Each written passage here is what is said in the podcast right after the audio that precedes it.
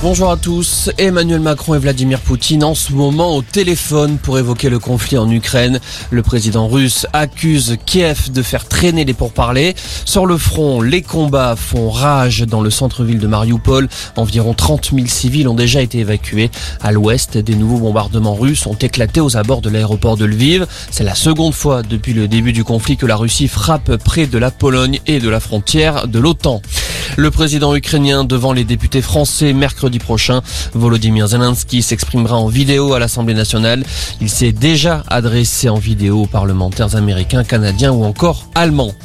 Conséquence de ce conflit en Ukraine, l'Agence internationale de l'énergie appelle à réduire rapidement la consommation de pétrole et présente 10 mesures qui permettraient en 4 mois de réduire la consommation de près de 3 millions de barils par jour, soit l'équivalent de la consommation de toutes les voitures en Chine.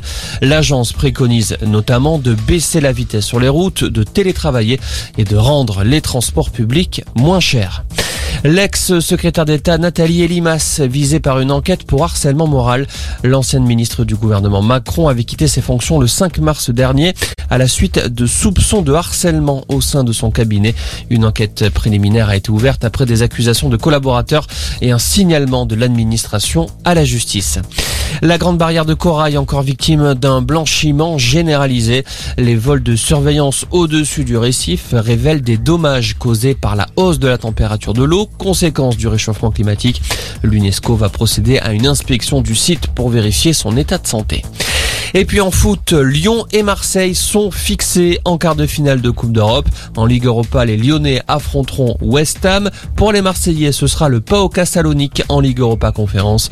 Les matchs se dérouleront le mois prochain. Voilà pour l'essentiel de l'info. Excellent après